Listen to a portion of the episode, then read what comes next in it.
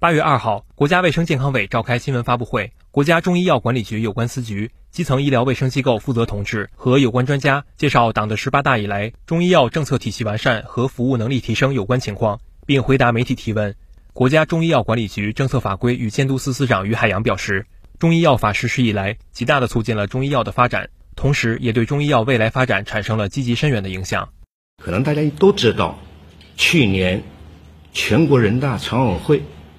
对中药法实施情况进行了执法检查，这个执法检查报告，呃，也充分显示，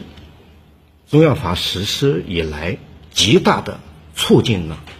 中药的发展，同时也对中药未来发展呢，产生了积极深远的影响。我想有几个方面，一是中药发展。全方位的步入了法治化的轨道。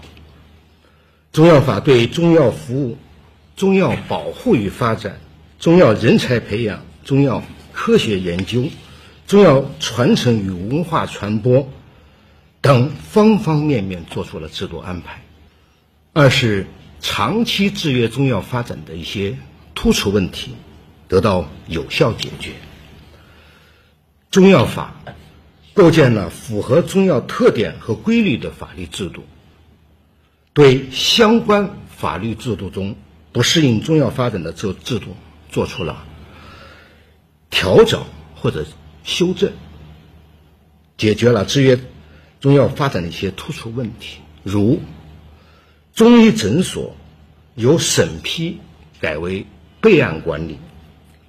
解决了社会反映的举办中医诊所审批困难。的问题。